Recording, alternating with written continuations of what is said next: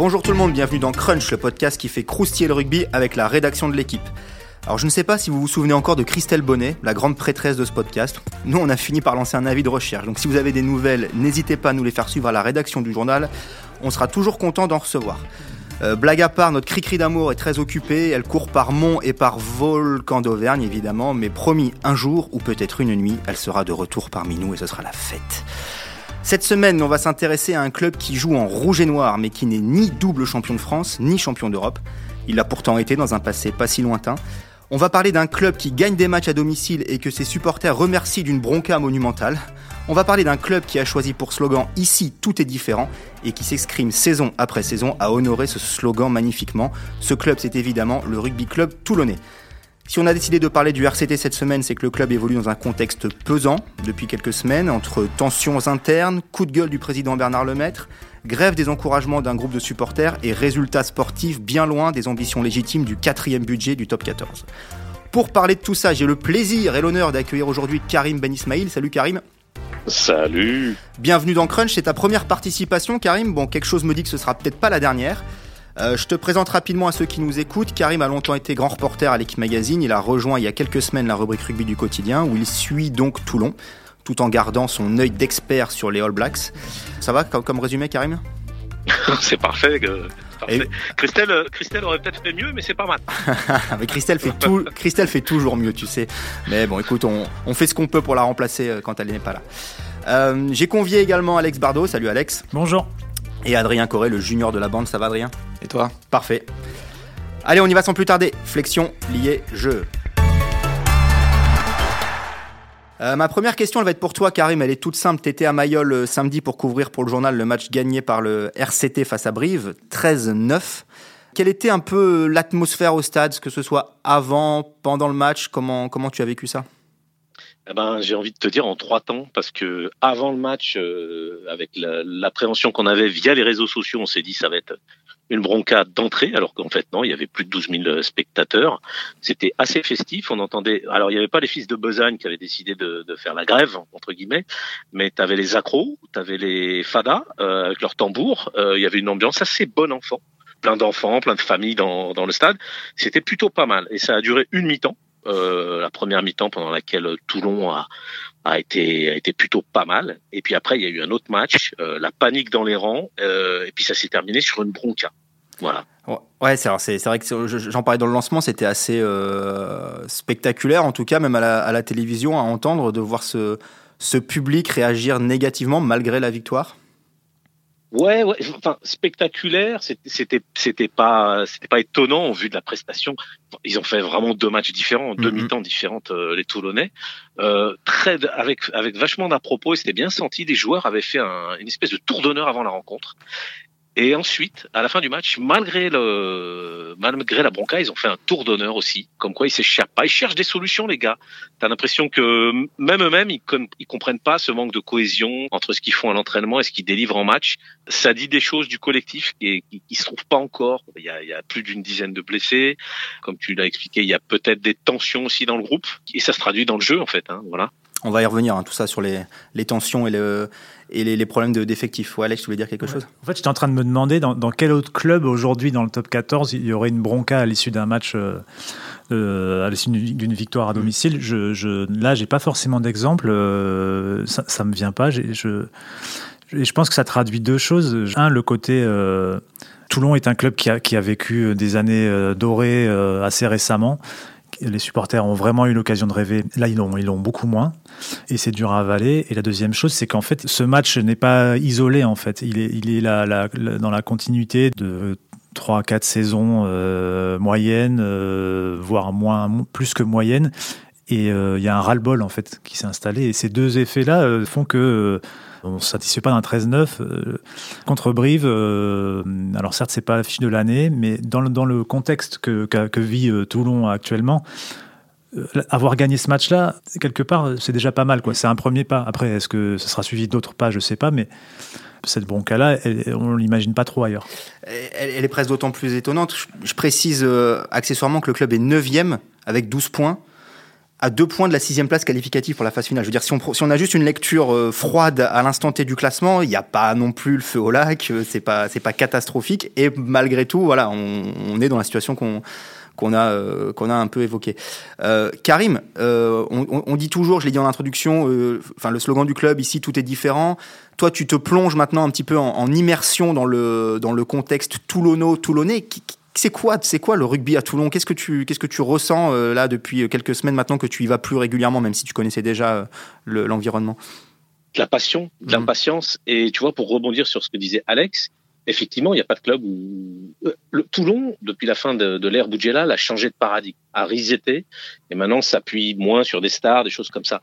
Mais en fait, euh, ce changement de paradigme, c'est le même au Racing. J'en parlais ce matin avec notre éminent confrère qu'on salue, euh, Fred Bernès. Euh, le Racing aussi a changé un peu son paradigme mmh. avec des joueurs plus issus de la banlieue. Sauf que, pardon, euh, le Racing, mais il y a quand même moins de public et ça, ça se voit pas. Celui que t'entends au Racing, ça va être Jackie Lorenzetti. Mm. Mais à Toulon, les gens, c'est des tribunes populaires, c'est des places à 10 balles. Les gens euh, qui ont fait des déplacements, qui sont venus, ils sont impatients, à juste titre. Hein, c'est pas rien dans un budget d'une famille aujourd'hui avec la crise de, de Medellin. Et ils se manifestent comme on est dans le sud en fait. Mais à Toulon, c'est le même phénomène qu'au Racing. Il y, a, il y a, un changement de, de logiciel quand même dans l'équipe, non? Oui, oui, ouais. mais, mais avec des résultats pour l'instant moins bons. Le, le Racing euh, a, a, quand même, euh, même s'il n'y a, pas de, il y a pas eu de, de, de, titre récemment, ils ont réussi à se qualifier, à aller dans des finales. Euh, et, et, et, là, Toulon, euh, Toulon n'y arrive plus. Ça fait depuis euh, quatre saisons maintenant qu'il n'y a plus de qualification pour les phases finales. Trois, ouais, les, alors, trois, les, les trois dernières saisons. Ouais. ouais. ils étaient, ils étaient euh, partis pour se qualifier euh, la saison du Covid. Je crois qu'ils étaient quatrième quand le championnat a été arrêté. Donc cette saison-là était plutôt bien partie. Mais effectivement, oui, le club ne s'est plus qualifié de, depuis un petit moment. Hein. Puis rappelons, voilà, les, les heures glorieuses que tu évoquais, c'est 2013-2015, trois titres de champion d'Europe d'affilée, un titre de champion de France en 2014, et depuis, et bah, depuis plus grand chose, quoi. Karim, je te, je, te, je te, sollicite encore. Tu, tu as interviewé euh, Anthony Bello la semaine dernière et il disait cette phrase euh, bon, qui avait fait le titre d'ailleurs de l'interview. Toulon, ça peut être très beau, mais, mais aussi très dur par moment. On sent, on sent que c'est, c'est pas toujours facile à vivre pour les joueurs non plus euh, tu as l'impression qu'ils sont en prise directe quand même. Il y a un short circuit. Tu descends du bus sur euh, l'avenue des légendes, tu les as les yeux dans les yeux, ils sont en entraînement. Est-ce qu'il y a, Alex, un autre club où c'est comme ça aussi, où tu es aussi en, frontal avec les joueurs, avec autant de clubs de supporters différents? Je sais pas, Toulouse, je connais pas assez bien Toulouse. Est-ce que c'est quand même le seul club de top 14 où tu en prise directe avec, le, avec la Vox Populi, non? Ouais, ça, ça s'est quand même organisé de plus en plus dans, dans des clubs aujourd'hui. Il y a, euh, alors ça n'a pas la dimension un peu mythique qu'a prise la, la, la le, cet avant-match à Toulon, mais euh, il y a beaucoup de clubs aujourd'hui, ça s'organise. Mais peut-être que euh, ensuite il y, a un, il y, a un, caractère euh, passionnel euh, qui est qui qui fait que les relations entre supporters et, joueurs euh, sont plus directes, euh, plus euh, intenses et donc agréable très agréable à vivre quand c'est positif et très désagréable à vivre quand c'est négatif comme en ce moment. Après, dans la professionnalisation du rugby, c'est le. Est-ce que c'est pas plus mal aussi d'avoir aussi directement la sanction du public sans interface Je sais pas. Colazo, il disait là, dans une petite pastille vidéo euh, postée par Canal+, l'exigence du public, je la ressens tous les jours. Quand on joue à Toulon, on le sait. Ça doit galvaniser, ça doit pousser. On ne peut pas s'entraîner avec de la qualité la semaine et être aussi crispé le week-end. On, a vraiment l'impression ouais, d'une équipe qui... Euh, bah, dès qu'il est samedi euh, 15h, enfin en l'occurrence samedi 21h, qui se tend, qui se crispe. Euh... En fait, ce qui est, marrant, c'est qu'il dit ça doit galvaniser, ça doit pousser, mais la période actuelle montre qu'en fait, euh, ce n'est pas une évidence en fait que ça galvanise et que ça pousse. Et même au contraire, ça peut paralyser. C'était tout le, tout le fond de l'interview d'Anthony Belot dans le journal de samedi qui était intéressante, c'est que sans l'exprimer clairement, il laissait, il laissait entendre que euh, oui, cette pression n'était pas facile à vivre et et qu'elle pouvait être paralysante sur le terrain et qu'elle pouvait euh, peut-être même empêcher certains de dormir. Euh, ça, ça, doit galvaniser, oui, peut-être. Dans un contexte favorable, c'est sûr que ça doit amener beaucoup de force. Là, en ce moment, euh, je pense que ça joue plus contre le RCT qu'autre chose, mais bon, en même temps, c'est enfin, c'est pas à reprocher aux supporters. C'est, c'est, la vie d'un club, c'est comme ça. Et il va falloir sans doute plus de force aux, aux joueurs de Toulon pour se sortir de cette crise-là ou de ce moment-là plutôt que qu'il en faudrait dans d'autres clubs. On sent clairement qu'ils jouent avec cette pression justement parce que mmh. par exemple le match contre Brive de, de, ce week-end. On, sent une équipe qui domine quand même son adversaire en première période, puis qui s'effrite un peu toute seule. En final, en deuxième mi-temps, ils n'ont pas osé peut-être tenir un peu plus le ballon, alors que l'adversaire leur laissait plus ou moins. Ils ont laissé Brive, Brive y croire. Et contrairement à un match contre le Stade français, plutôt dans la saison où cette fois l'adversaire avait complètement euh, lâché et où peut-être Toulon, euh, du coup, avait beaucoup plus, euh, beaucoup plus pris confiance, quand il y a une petite résistance, quand il y a quelque chose qui se passe, tout de suite, on sent que l'obligation de gagner les rattrape et, et on ne sent pas de lien entre, entre les différents joueurs. Mais alors, pour rebondir à ce que dit Adrien, moi, je ne sais pas si c'est la pression du public, parce que c'est des professionnels, et quelque part, tu sors dans, dans, le pré face au public, ça te transcende, ça te remue les tripes, et tu as de l'adrénaline.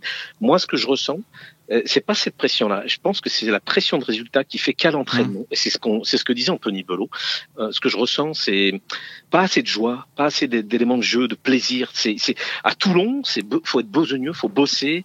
Euh, ça parle d'honneur, ça parle de vertu du travail, machin mais eh, c'est un jeu, tu as, quand même le droit de te marrer, d'arriver à te marrer à l'entraînement. Et quand tu te marres, quand tu as du plaisir, bah, tu te trouves plus que quand euh, tu as cette obligation de résultat. quoi. J'ai envie de te dire, c'est comme, euh, c'est comme euh, si ta petite copine te dit fais-moi rire. Voilà. je vois pas où tu veux en venir là. ben voilà, non mais je veux dire quand tu as l'obligation de faire rire, euh, c'est compliqué, tu vois ce que je veux dire. Euh, non, mais voilà, absence de. Ce que je ressens, c'est qu'il y a des injonctions. Euh, bon, Toulon, il faut, il faut avouer qu'ils ont la chance d'avoir un président qui a mis presque 50 patates. Et il le fait, il le fait avec bienveillance, mais t'es quand même, t'es quand même obligé de. Il y a un retour, il y a une pression d'un retour sur investissement. Il faut, il faut délivrer quoi. Et, j'ai l'impression que ce qui manque à ce groupe là moi, je suis pas. Je pense qu'ils vont, ils vont pouvoir retrouver leur second souffle. Mais c'est cette dimension de plaisir et de joie, quoi. On fait un jeu, on joue, quoi. Voilà. Est-ce que, est-ce que ce, problème que tu évoques là de, de, manque de plaisir, il est pas lié On a commencé à l'évoquer un peu, voilà, à des, à des tensions internes. On sait que il y a des joueurs qui euh, râleraient un petit peu contre le mode de fonctionnement du staff. Euh. C'est ça aussi qu'il faut dire, c'est que depuis tout à l'heure, on, se concentre, c'est vrai, sur le fait que la, la, la pression est là. À, la pression, elle n'est pas qu'externe, quoi. Elle, est, aussi, euh, elle, est aussi en interne. Le, club a vécu une semaine passée compliquée. Il y a des tensions dans le groupe. Il y a des tensions, des tensions entre une partie du, des joueurs et, et, le, et le, le, staff. Et ça, ça explique aussi en partie le fait qu'il y ait des résultats moyens et que la, la mayonnaise n'arrive pas à prendre. Et oui, sportivement, aujourd'hui, le RCT a du mal à, à s'en sortir. Je regardais encore les stats, euh, ça, reste, euh, ils ont du mal offensivement, ils ont du mal en conquête, euh, en touche et en mêlée, des, des secteurs quand même. c'est ouais, clés. je regardais aussi, je te, je te coupe, excuse-moi Alex, mais sur des choses aussi basiques que la conquête, Toulon, c'est la plus mauvaise touche du top 14. 4 mm. ballons perdus par match sur ses propres lancers. Et c'est la deuxième ou troisième mêlée la plus faible. Ils gagnent que 79. En gros, 4 ballons sur 5. Ils perdent un ballon sur 5 en mêlée. Donc il y a quand même des, des soucis sur des choses euh, basiques. Quoi. Sur des choses basiques. Et, et, et ce qui était. Euh, ces difficultés sportives l'an dernier qui, étaient, qui ont fait que le club ne s'est pas qualifié pour les phases finales, aujourd'hui, elles sont sans doute aussi accentuées par une vague d'absence qui est colossale. Il y a Colby qui va arriver cette semaine, mais il va arriver blessé, puis il a raté tout le début de saison. Il y a Edzebet, il y a euh, Olivon, Parissé, Serein, Facundo Issa, Alayounessé. Facundo Issa, t'as pas Parissé.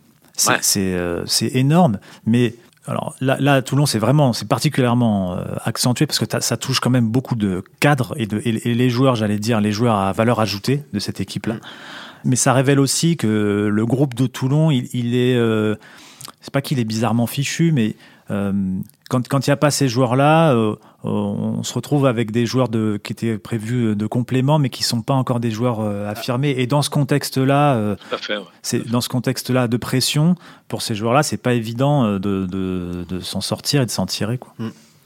Et on, se retrouve aussi avec, certes, des jeunes joueurs français prometteurs, gros. Euh, bon, Etriard, il est plus si jeune que ça, mais voilà, euh, Villiers, euh, Carbonel, qui sont des bons joueurs, mais pour lesquels cette pression est peut-être aussi plus difficile à, Et qui manqueront en plus très certainement en novembre. Et qui en plus risquent de partir en équipe de France. Et on, voit que le début de saison de, des uns et des autres n'est pas, est pas extraordinaire. Mon Carbonel, voilà, remplaçant ce week-end. Euh, Villiers, euh, il se bat, mais pour l'instant on voit, on voit, on retrouve pas le Villiers. Euh, euh, pimpant de l'année dernière. Cordin, il a pris du frigo. oui, hein. c'est sûr. Cordin a pris du frigo. Oui, mais Luc s'en sort, par exemple. Bon, il joue, il joue aussi à l'arrière, Luc, mais. mais on sent qu'il y, y, a un truc qui, qui étouffe un peu. Euh, ils se cherchent. Moi, j'ai ils ont beaucoup bossé cet été, mais c'était, on était encore dans le dans le côté besogneux, euh, difficile, sous le cagnard, machin. Euh, ils ont du mal à se trouver. Ça sent. Ils dépensent tous une énergie individuelle dingue. Ils font des courses, des replacements, des trucs comme ça, mais il n'y a pas de lien collectif. Et mm. c'est c'est vrai qu'une douzaine d'absences, euh, ça c'est un c'est un défi managérial. Euh, après, moi, je suis pas, j'ai pas vocation à être avocat commis d'office. De ce que je vois, j'ai l'impression que Nakarawa, qui est arrivé euh, tardivement aussi, hein, euh, qui, qui, commence sur la touche à, à, à, à, gérer la touche avec Paris, c'est qui est blessé, qui est présent, mais qui est quand même blessé. Je pense que l'arrivée, il disait un truc. Euh, euh, le président Bernard Lemaître, il s'est pas échappé quand même. C'est pas un fonds d'investissement qui vient, c'est pas une opération rentable. Hein. Le, clairement, le RC Toulon, c'est sur ses deniers de sa fortune personnelle. Il a fait une sortie en conférence de presse assez euh, assez remarquable. Après, chacun pensera ce qu'il veut de la, de la forme, euh, euh mais il s'y colle. Et je sais qu'aujourd'hui, euh, à Toulon, il, a vu des joueurs aussi. Euh, il essaye de... Et, et, et c'est encore Toulon, quoi. C'est un président qui décapsule pas son coach. Euh, ça aussi, c'est assez... Ah bah le précédent, il en a décapsulé pour les 30 années à venir, si tu veux. Donc euh... le quota de, Mourad, Mourad, il en faisait 4 par saison, donc bon, forcément. Euh... Il allait en finale à la fin quand même. Et il allait en finale, c'est vrai, avec Cockerill. Quelle année incroyable, fantastique. non mais alors, bah tu, tu, tu, as un peu fait la transition que, que, que je voulais faire, Karim. C'est vrai qu'on on en parlait en introduction. Bernard Lemaitre, il est sorti du silence la semaine dernière pour taper du poing sur la table avec un discours euh, fort, martial presque, et deux axes forts pour schématiser un, pas touche à Patrice Colazo. Deux, les joueurs, remuez-vous les fesses. Et avec notamment cette phrase lourde de sens, ce n'est peut-être pas là où la Vox Populi voudrait me conduire, sous-entendu vers Colazo, que se situe le problème. Si un général a de mauvaises troupes, il ne peut pas gagner la guerre. Et il disait ensuite, la question que je me pose, est-ce qu'on fait la guerre avec des troupes dont on n'est pas sûr à 100% C'est grave ce que je dis là. Effectivement, c'est pas c'est pas rien. Euh, il a mis un énorme coup de pied dans la fourmilière. Je sais pas comment a été reçu ce discours. On a eu un premier élément de réponse ce week-end. Les mecs, en tout cas, ne se sont pas, ont pas lâché le match, quoi. Ils n'ont pas lâché leur, euh, leur staff. Ils se sont battus avec leurs moyens du moment. Mais c'est, oui, effectivement, c'est, assez fort comme intervention. Ce que je trouve intéressant, c'est le, non-dit derrière cette conférence de presse. Cette conférence de presse, elle raconte que le début de semaine, euh, donc le début de semaine passée, a été très tendu en interne, en mm. fait, et que au bout de quelques jours de tension, euh, Bernard Lemaître est arrivé pour dire euh, ben moi, en fait, aux joueurs frondeurs, je préfère Colazo. Et les joueurs frondeurs, je leur dis, bougez-vous le cul, quoi. Et ça, c'est intéressant. Et, le, le deuxième moment, enfin, la deuxième déclaration que je trouve intéressante, c'est celle de Anthony Belot après le match contre Brive, qui dit, il faut qu'on arrive à placer les égaux de côté. Euh, dit comme ça, ça paraît pas à être uni. Dit comme ça, ça paraît pas grand chose, mais en fait, ça veut, en gros, ça veut dire que que ce n'est pas le cas aujourd'hui, que mm. les égaux ne sont pas de côté et qu'il n'y a pas d'unité. Ça donne une idée de ce qui peut se passer. Euh, je, pense que c'est un millefeuille à, à, à, trois couches euh, Toulon. Bon, il y a l'avalanche de blessés.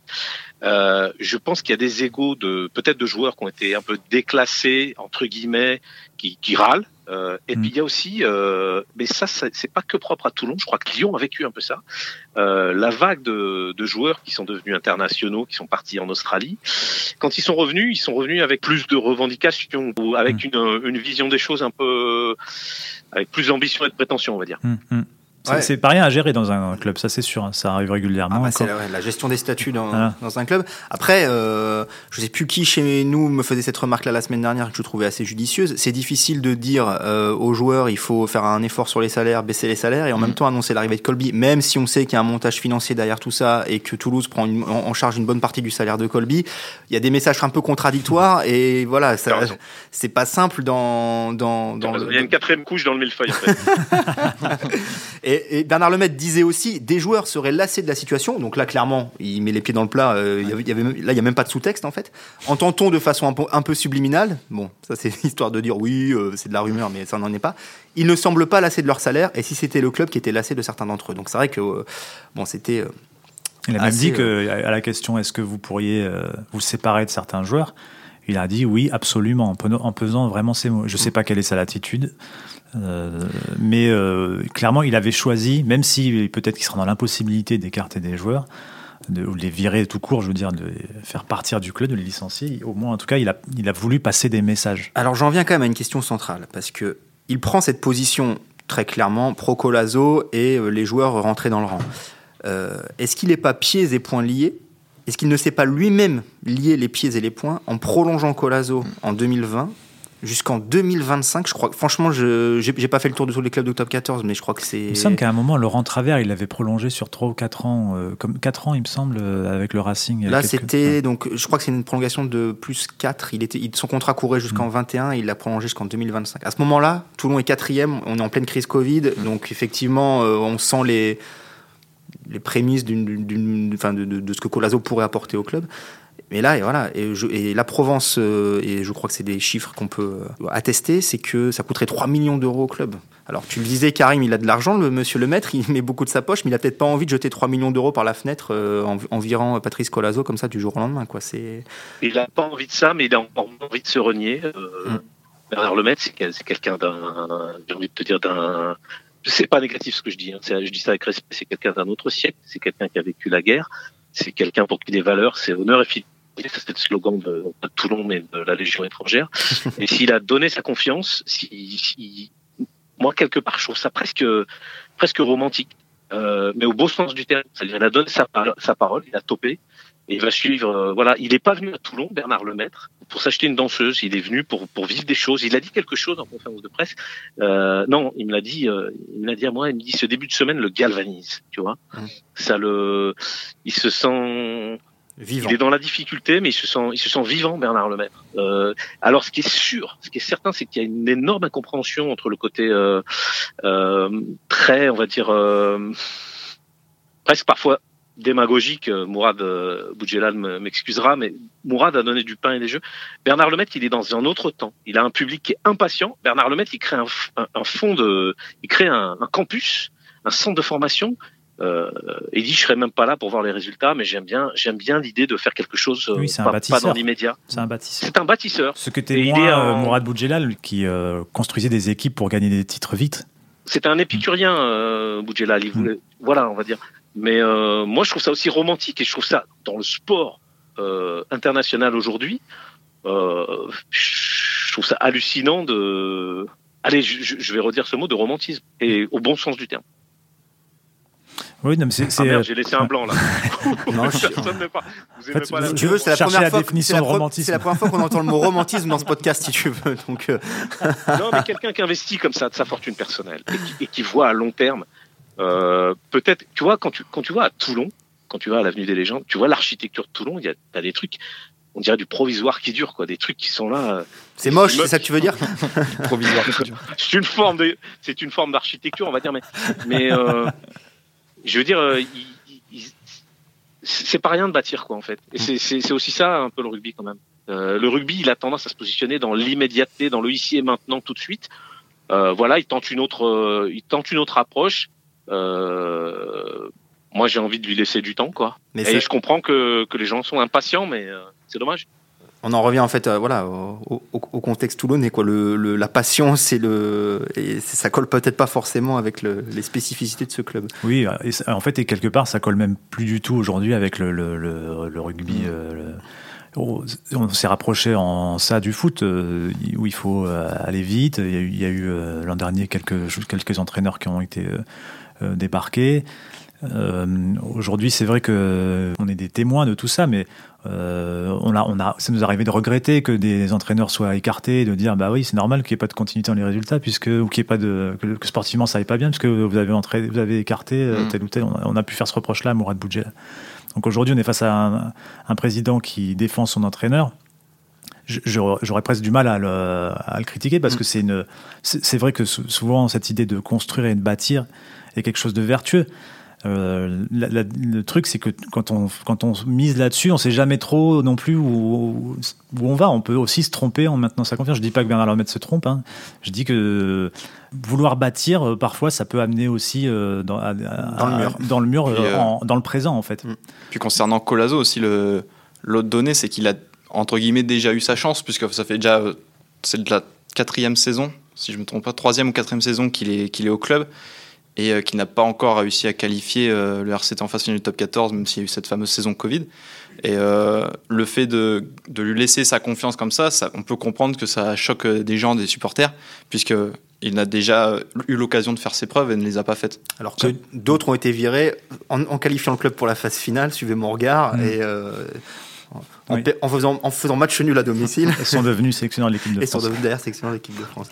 Après, Colazo, il cristallise les supporters parce qu'avant, tu avais un c'est un peu le premier ministre bouclier qui, qui, qui, qui protège le président, mais avant, tu avais Mourad qui, qui occupait l'espace et la fréquence médiatique.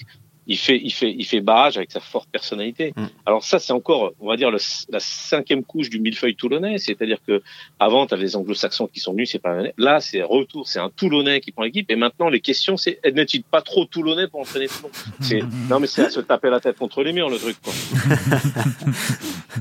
non, je sais pas. Non, mais c'est vrai, c'est vrai, c'est vrai. Mais c'est c'est hyper intéressant. Euh, souvent, un, président qui, qui, maintient sa confiance à un entraîneur, il le fait sauter dans la semaine qui suit. Euh, là, on n'a pas le sentiment que c'est le cas. Enfin, oui, jeudi, jeudi prochain, une semaine après la conf de Bernard Lemaître, Patrice Collet sera toujours là.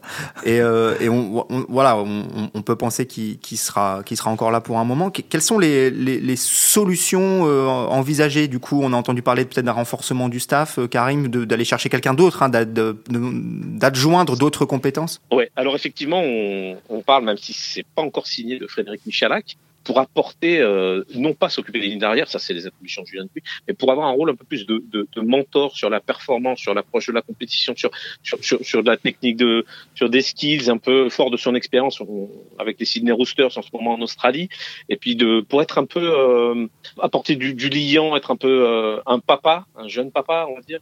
Un grand frère, quoi. Un grand frère aussi, peut-être peut-être qu'il y a besoin de ça. Peut-être aussi, alors c'est compliqué de faire des copier-coller avec le passé, mais peut-être puisqu'il manque à Toulon, c'est c'est une personnalité un, il y a eu des Van Nicker, il y a eu des Juan Martin Fernandez Lobé, des, des, gens comme ça. Aujourd'hui, Paris s'est blessé. Et puis même quand il a cartonné face au Stade Français, on s'est dit mais est-ce que le prochain papier, c'est pas il va y avoir une, une dépendance mmh. euh, à Sergio Parisi Peut-être qu'il qui manque un peu de ça. Alors, il y a, des, je pense qu'il y a des leaders qui vont émerger. Il y a Nakarawa, quand même capitaine des Fidji, qui, a, plus de 60 euh, sélections. Euh, J'ai discuté avec le deuxième ligne, Brian Alain Weze, qui, a quand même vécu avec les Chiefs, qui a, a été qui a joué avec Charles avec, les plus grands All Blacks.